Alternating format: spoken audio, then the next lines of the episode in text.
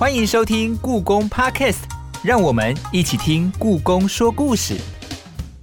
我是 Eddie，我是乌马斯。今天是故宫的镇院国宝之番外篇，也就是说呢，上一集如果你没有听到的话，赶快回去听一下，因为点右上角的资讯卡。没错没错，因为没有啊，那是 YouTube 的，那 YouTube 我们是 Podcast，哇你就只要被骗了对，你就要往左回上页，然后按第十七集，先听完上一集的镇院国宝哪三大家呢？我们介绍了范宽、郭熙跟李唐这三个具备是山水的名家。对，那今天要介绍的其实是受到这三位名家所影响的其他作品，那也会一次在这一次的镇院国宝展当中一并展出。赶快先听今天的。故宫文物探险队，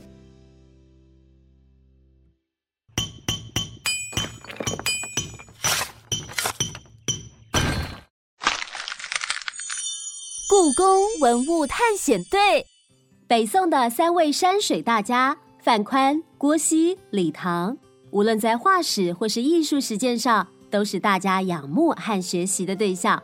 后代画家所绘制临摹的画，有的尺寸跟原作类似，有的缩小成册页，每一幅都代表着追随者对这三位大师画风的学习与崇敬。后世画家从三家风格当中学习其精髓，并且融入自身特色。故宫馆藏《清代行旅图》，除了作品构图直接承袭西山行旅外，画幅左右两侧的表灵上也有与范宽有关联的蛛丝马迹哦。这些追随临摹的作品与故事，塑造了三位大师的典范地位。在故宫欣赏镇院三宝的同时，也别忘了品味后人的精彩作品，看见北宋山水画对后代的影响力。听完了刚刚的故宫无物探险队呢，今天呢，我们要继续跟大家聊镇院国宝以及它的传承跟开创的一些故事。那今天呢，我们很荣幸的呢，邀到故宫书画文献处的卜利安助理研究员，我们欢迎利安。大家好，利安，大家好。其实我们在上一集的内容里面呢、我们跟着方如老师聊了范宽、郭熙跟李唐这三位大家的具备式山水的代表作。那今天呢，我们就要请利安跟我们分享，就是这三位就是大家他后世的一些传承跟开创。可是，在进入今天的正题之前呢，我想要先请利安，就是可能稍微复习一下，就是范宽啊、郭熙、李唐啊，他们在可能整个绘画史或者是书画史上面他们的地位以及他们的绘画影响的对，还有它的特色是什么？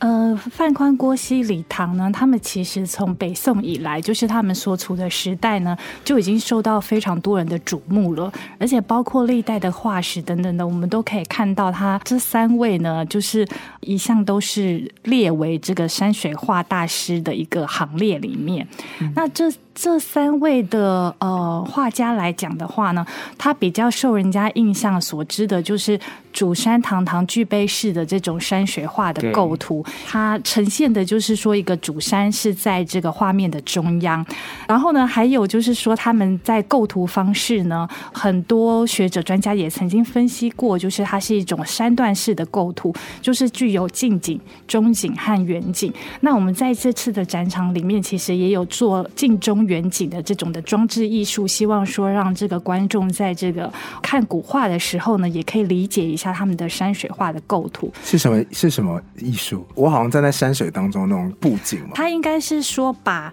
这三个作品的。近景、中景、远景做了一个结构，哦所以我们看到的第一层是它的近景，第二层是中景，然后第三层是远景。就是层层的把它弄出来它对。摆出来变变立体的感觉，是，所以你站在哦它的中心点的时候，往前面看，它三个不同的这个景致去层叠起来，它就会形成一个就是我们心目中的这种有近中远景构图的这种理想式的具备式山水。对，哦，我们刚刚说了，这三幅作品虽然同样都是这种大尺幅的这种巨型的具备式的山水，但其实呢，它还是有一些些不一样的面向的、嗯观看的面向的。那像这个范宽的《西山行旅》来讲的话，它的前景是一个大石头，那透过前景以后，我们可以看到后面那个路上面的一个驴队。那还有那个路后面的一个，等于是说一些秋货平台。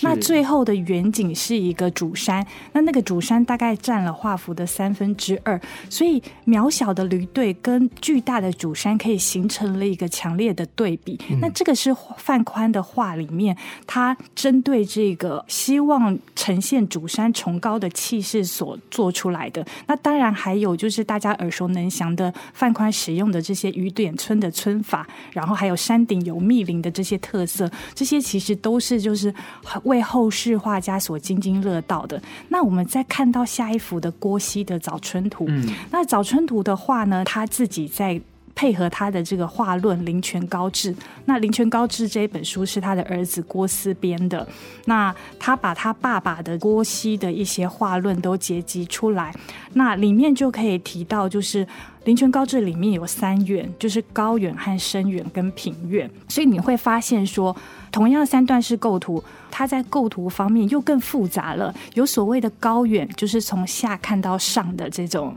呃高远的一个气势。那还有深远，深远通常是说山前看向山后。那我们可以从这个郭熙的《早春图》右侧的泉流瀑布的地方呢，去发现这个山凹处泉水流动之处这样子。那另外的话，平远的话，则是可以看到瀑布的左手边，好，就是在它的这个郭熙。提款的附近就是一望无尽的感觉，所以其实，在构图上面，郭熙又比范宽更为复杂一些些了。那我们再看到李唐的万壑松风，它的景更近了，对，它拉好像把镜头在拉近的那种感觉。是它的这个一看，我们就看到上面有一个前景的大石头，石头还有这个松树、松树群这样子哈。那它的这种近景的壮阔的程度又更胜前面两个了。那也有人。人称之为它是一种静观山水的代表，是对，所以其实呢，我们把它用这种前周后三景的构图方式比较简化的去介绍它，但其实在每一个画的细节里面，我们都可以看到画家对于这幅画很认真经营这个位置的地方。那这样子的话，不晓得可以请立安帮我们分享一下。就是这三位大家，他们各自就是影响哪些人呢？那些人的哪些画作是可以去印证这些事情的？因为这次也是有一并展出另外九幅受这个三位大家影响的嘛。那可不可以先我们先从第一位开始？我们先从范宽好不好？嗯，范宽影响的作品当中，哪一些被展出？那当中要怎么去欣赏呢？是范宽影响的画作，我们展出了三幅作品。那第一幅就是董其昌提的这个仿范宽的《西山行旅图》。那这一幅作品来讲的话，其实在在学界上面也是很有名的，叫做小中线大册，所以就是他常常被拿出来跟这个范宽的原作呢，还有各大画家的原作作为一个讨论。小中线大册的话，它就是有收录了二十二个作品，然后全部都是。等于是说仿名家作品的一个缩小本，所以它的尺寸来讲的话，是相对的比这个《西山行旅图》来讲小很多。哦，对，因为我们知道，就是《西山行旅图》，它是我们刚才一直提到巨碑是山，家里不够大是挂不下，它超级大张、大幅的。那刚刚说的这个董其昌提拔的仿范宽《西山行旅图》呢，那。呃，可能要先介绍一下董其昌。那董其昌呢，他是明代后期艺坛的领袖，那他的诗书画都是非常擅长的，也也精于鉴赏这样子。那他。对后世最有影响力的，就是我们常常在画史上面提到的，就是他把唐代以来的绘画分为南宗和北宗。那他把它分为了两派。那一派的话，就是他把唐代的这个李思绪的这个青绿山水，由色色的山水呢，作为北宗。那另外一派就是唐代的王维。哈，我们常常知道王维其实是诗人嘛，其实在绘画史上面，他也是水墨山水画。的一个始祖哦，所以所谓的南宗跟北宗说设色是有上色的意思。哎，是的，那这样子的说法其实就是从这个董其昌那边开始进行提出和提倡的。嗯嗯。这个作品来讲的话呢，它的这个对符，就是我们这次展的这个册页，它的，因为它册页它的对符其实就是有董其昌题的这个款式。那这个董其昌题的款式来讲的话，跟范宽的原作《西山行旅》是一模一样的，上面都是写说北宋范中立。西山行旅图》这样子。那这件尺幅它虽然是比较小的，但是它笔法还有对于山石轮廓的画法，甚至是我们刚刚提到的，就是范宽的山顶有密林，还有它的这个特色的这个雨点村呢，嗯，其实它几乎都是按照原作来描绘的，只是说它这个前景大石后面中景的一个地面的倾斜角度，就是驴队行走的地面的倾斜角度不太一样，还有它前景和中景占整幅画的比例是比较大的，所以我们会就会感觉到，就是说像范宽的西山景里，它的主山是占三分之二，可是这个董其昌提的这个册页来讲的话，它的主山大概就只有占画幅的二分之一，所以在主山的气势上面是稍微薄弱一点点的。这种小尺幅的仿古作品来讲的话，是很盛行在十七世纪的文人圈的。那它主要是画家用来作为画画的一个基本训练。嗯，所以你想想看，我们把一个大约是高两百公分、宽一百公分左右的大画，就是像《西山行雨》这样这么大的画，缩小在大约就是呃，像我们这个作品是高六十公分、宽三十五公分的小册页上面，它是把大作放在旁边，然后画家呢对着这个大作去做这个。临写去把它直接的缩小成小的尺幅的这个册页，其实是相当不容易的。那古代画家为什么要做这样的事情呢？其实他就是透过这样子的这个绘画的过程，去锻炼他的眼力，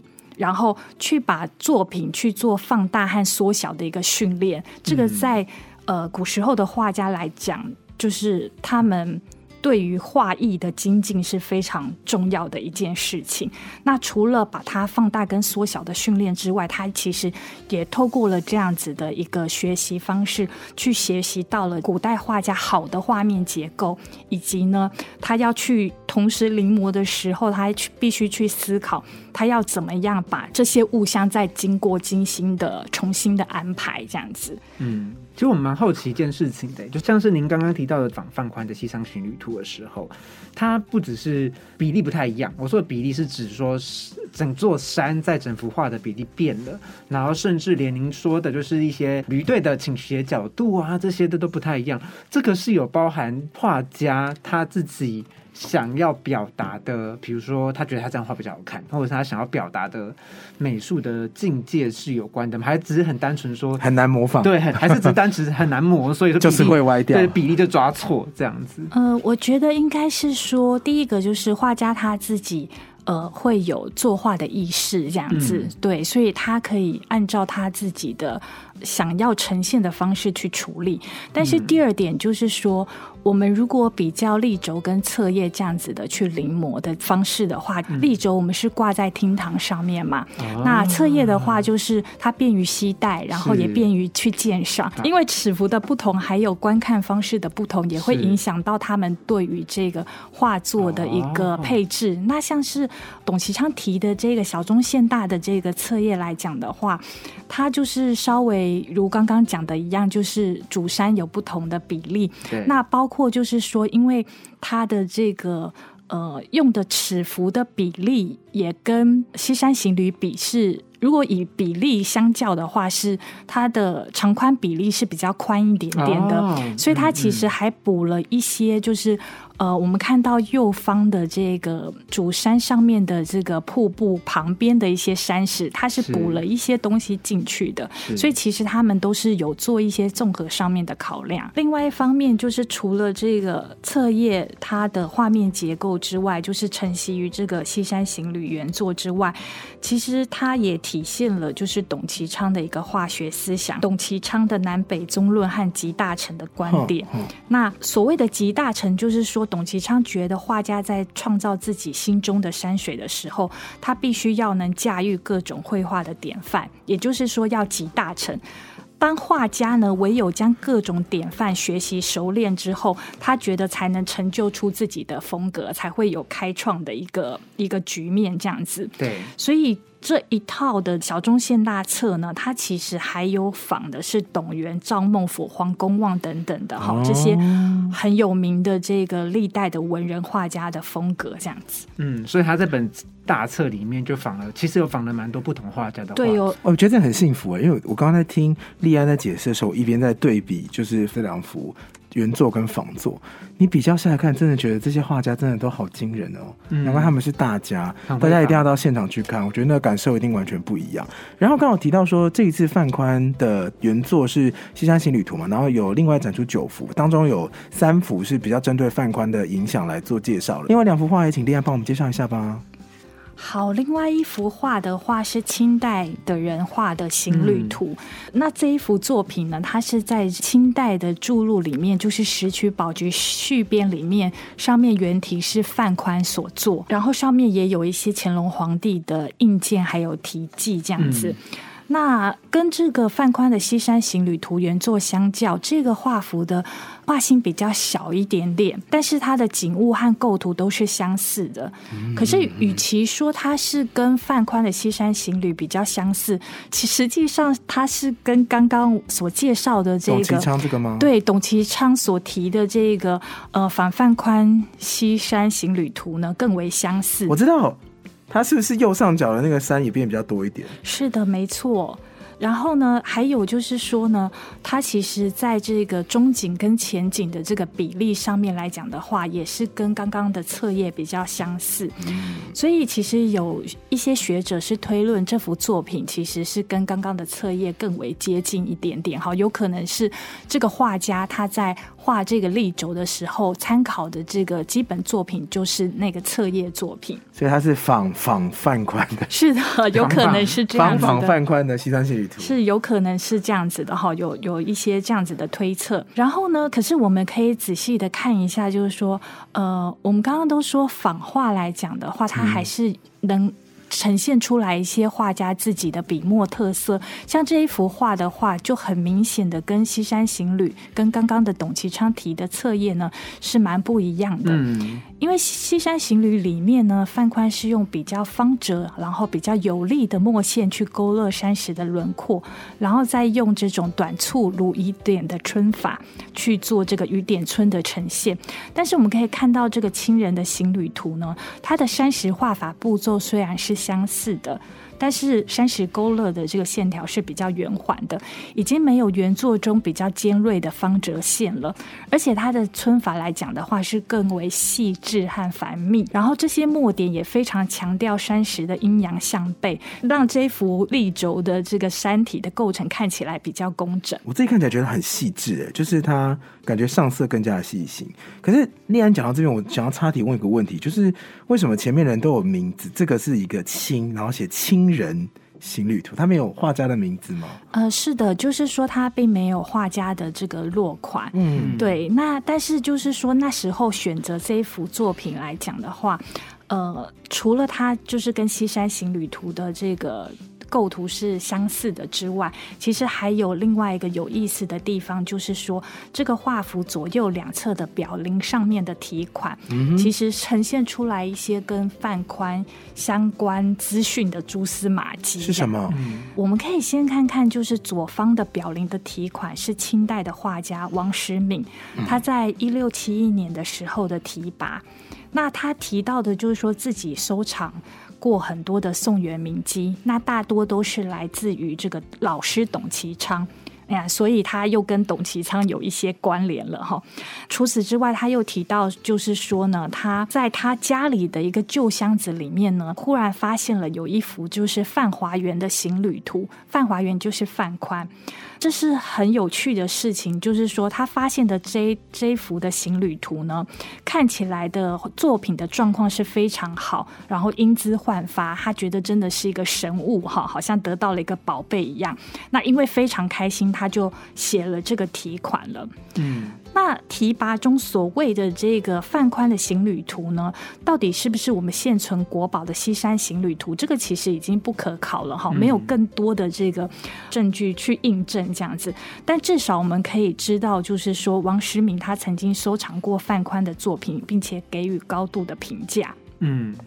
那另外一边呢，右侧的右上方的表灵呢，则是这个清代另外一位喜爱书画艺术的官员宋俊业呢，他在一六九六年的提拔。那他叙述的就是说呢，他曾经在刚刚那一位王时敏的这个家中呢，观赏过范宽的真迹。那他觉得啊，非常的好，这样子，好啊，好看。对他就是觉得，哎，好像是很。呃，这整幅画呢，树木非常的丛密，那又印证了范宽的一个风格，山顶有密林嘛。还有他觉得是烟云满腹，然后令人夺目骇心。所以用夺目骇心这个形容词，可以感受到他所受到看到原范宽原画，内心受到的冲击是非常的强大，而且感动，对一一个非常的神往这样子。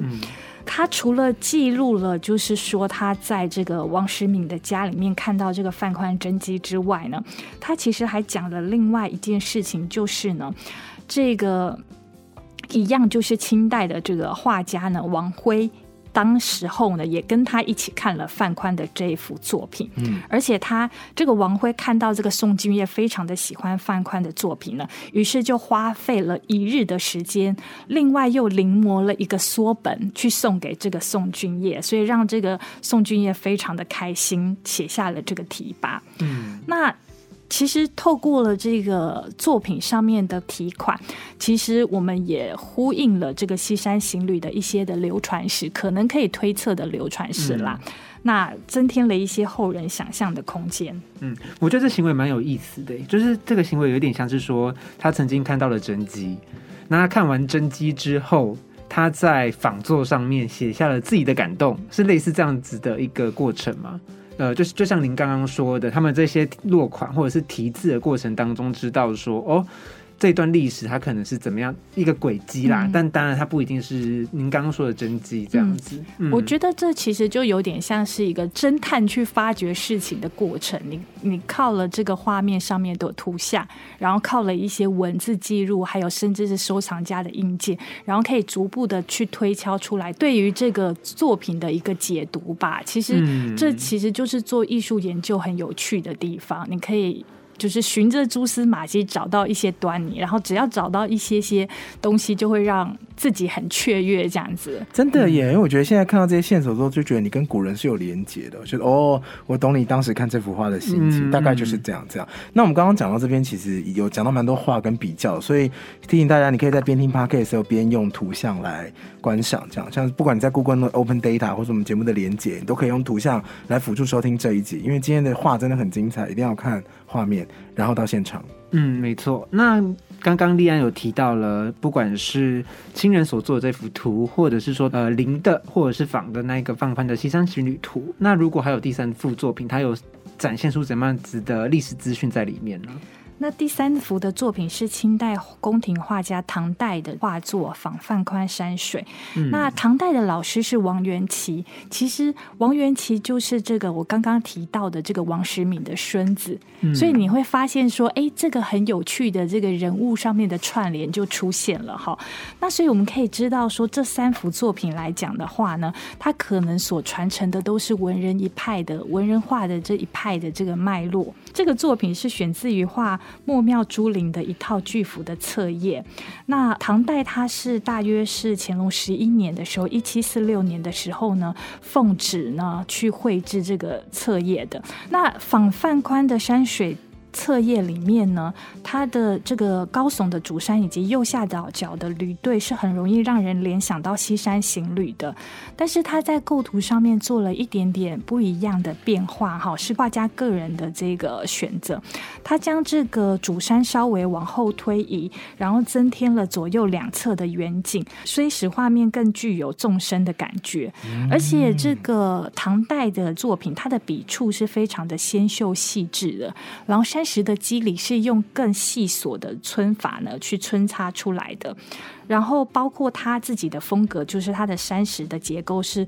呃，非常具有格式化的一个呈现，这样子，嗯，所以所以整体的风格是比较亮丽，而且趋于装饰性的。所以虽然画面的右下角有自己提了这个防范宽，但是他个人特色十分显著，和他其他的作品来讲的话，风格也相当类似。嗯，另外我可不可以理解成，因为其实看到这幅作品，你以现代的话来说，就是画风批变。它真的长得完全不一样，对。那它除了就是刚刚那个丽安有提到说，它左右后方都有那个更远的远峰嘛，所以它的仿范宽山水是不是只是因为它有那个很大的主峰跟那个旅队，它其他部分有点类似自己的自己的技巧更多的发挥这样子？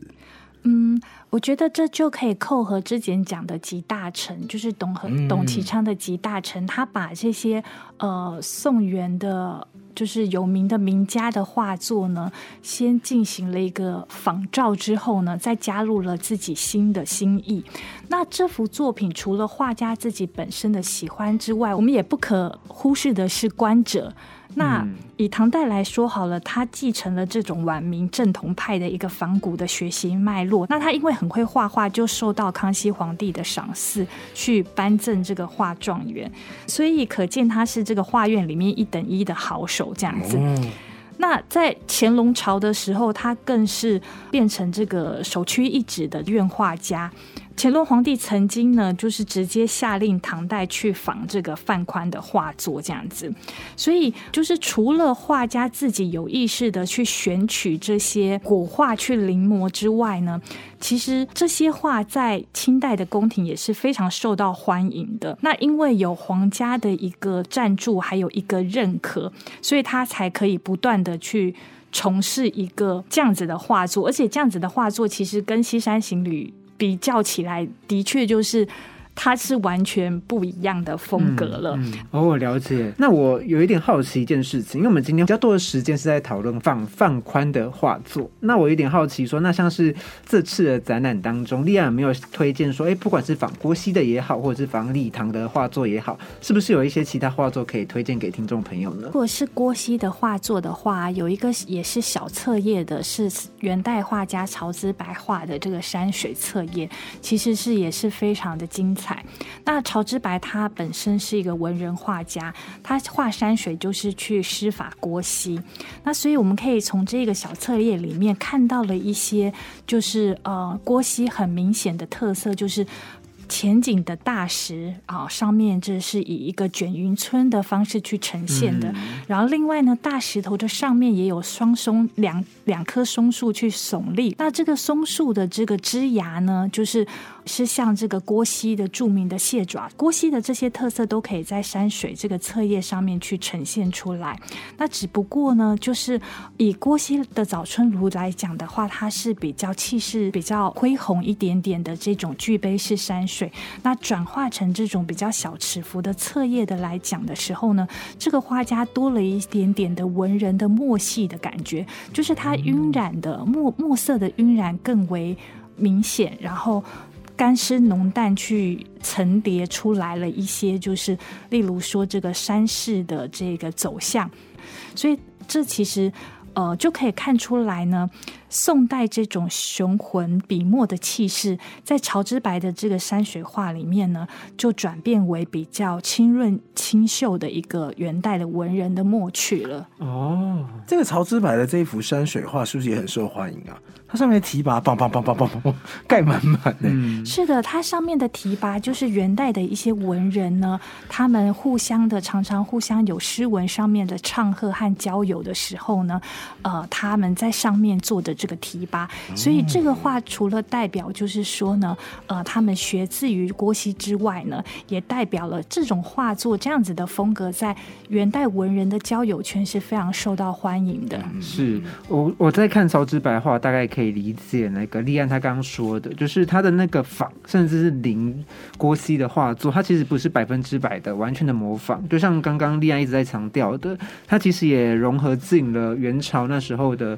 一些绘画。的一些风格，甚至他想要表现的一些意趣在里面，这样子。另外一幅也想特别介绍的，就是传郭熙的《秋山行旅图》。那很有趣的是，为什么是船呢？嗯，是因为在这一幅立轴的这个画面的左下方的石头上面有千款“郭熙”两个字，所以它其实就是明明白白的去仿郭熙的一个作品，脱名郭熙的一个作品。脱名，但是其实这不影响到我们观赏画的这个价值。其实。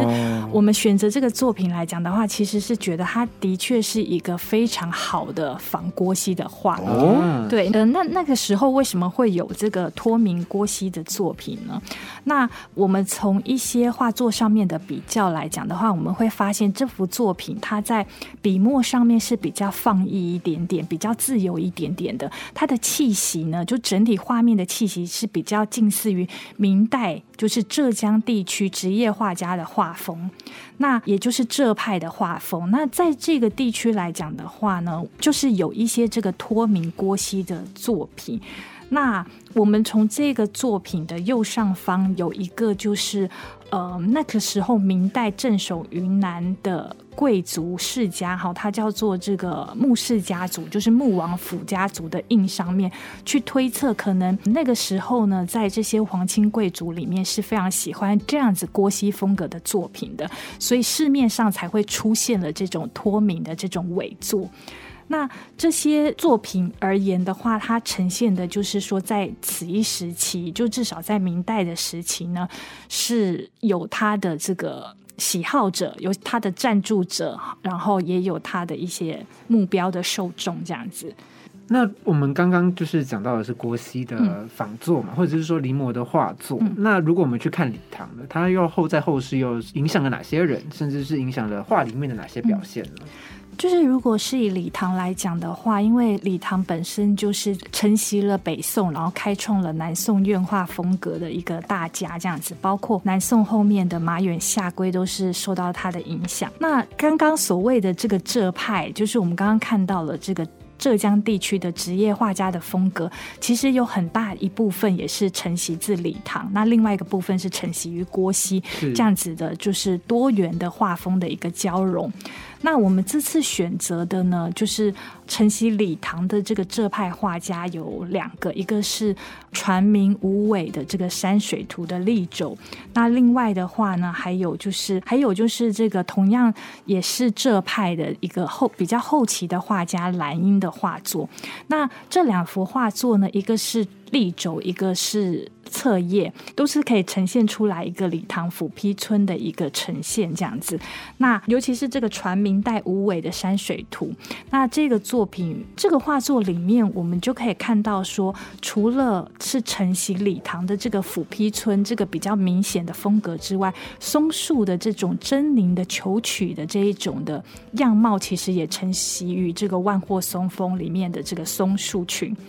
那还有就是说呢，他把李唐的这个风格呢，因为刚刚说了李唐影响到了南宋的这个院画派，那有一些些这种诗意的感觉、水墨晕染的感觉，其实在这一幅山水立轴里面呢，也有适度的去承袭了。所以我们会发现说，这个传名无尾的这个山水图里面来讲的话，它的它的浓淡墨的烘染的部分是非常的精炼的，然后呢。它也因为这样子浓淡墨层次的一个展现，然后形塑了这个画面的一些张力，还有一些对比，这样子。刚刚我们跟立安聊了很多，不管是从郭熙也好，范宽也好，李唐这样一派脉络下来的一些开展出来的化学。但是我很好奇一件事，就是老师您自己觉得怎么样子的画作是好的？因为我们今天聊了很多的是传承跟开创嘛。嗯。那其实它在天平上，你要说它是对立两面也好，可是它又是一体两面的事情。那不晓得。立安怎么看这件事情呢？如果是以传承技法和开创性来讲的话，就是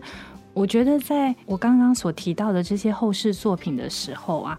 就是除了可以从他们的画面的构图和技法去理解传承自某位大师之外，那其实也可以把它当做是一个社会的观察。那去观察这些作品在什么样的背景下产生，那为什么画家会受到这些风格的影响？那这是不是当时候社会的喜好？然后那又是谁喜欢这些作品？这样子，那这样子去看这些作品的时候是会很有意思的。每一个作品它都有它自己的独立性，而不会流于这些表象上面的技法。嗯，那我觉得传承技法或者是临摹是这些画家们他自身练习画作的一些基本功夫。哦，嗯那我借用一下，也是我们今年十月份到十二月份展览的这个文人画最后一笔的普心啊普宇先生，对嗯普心宇先生的一个说法来讲好了。因为普心宇先生他的家学渊源，还有他自己因为是恭王府家藏的关系，有很多的古画。其实他的画作是大量的借由临摹古画去开创自身的风格，但是他其实也说过，就是借由古人的那个架构，发挥出自我笔墨精神，其实是跟董其昌之前那个集大成的概念是很相似的。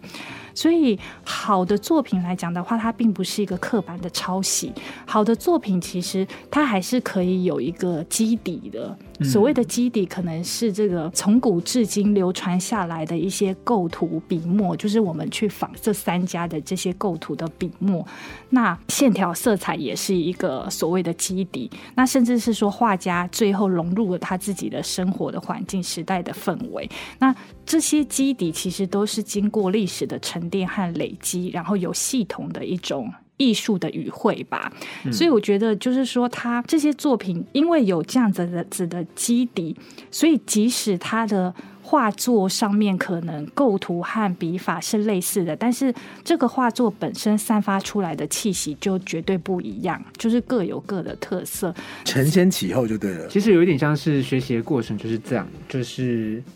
不是西方有一个很有名的一句话，在科学史上说什么站在巨人的肩膀上，我觉得是像这样子啊，就是他们前人帮我们打下了一定的基础，然后开展了一定的风格跟画派，或者是一定的技巧，但是后人可以从这些技巧上去衍生出属于他们自己的内容跟东西，那为美学开创不同的世界。这样子的概念。那我们今天呢的节目差不多要告一段落了。那今天的听故宫的声音其实有呼应这件事情，所以在结尾之前呢，就进入我们最后的小单元。听故宫的声音，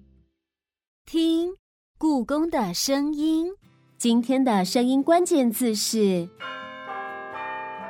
北宋三位山水大师，虽然距今千年至数百年之久，但他们对后代的影响仍然持续不断。透过今天的介绍，我们跟着古代画家的视角，看见三位大师在山水画上的高度。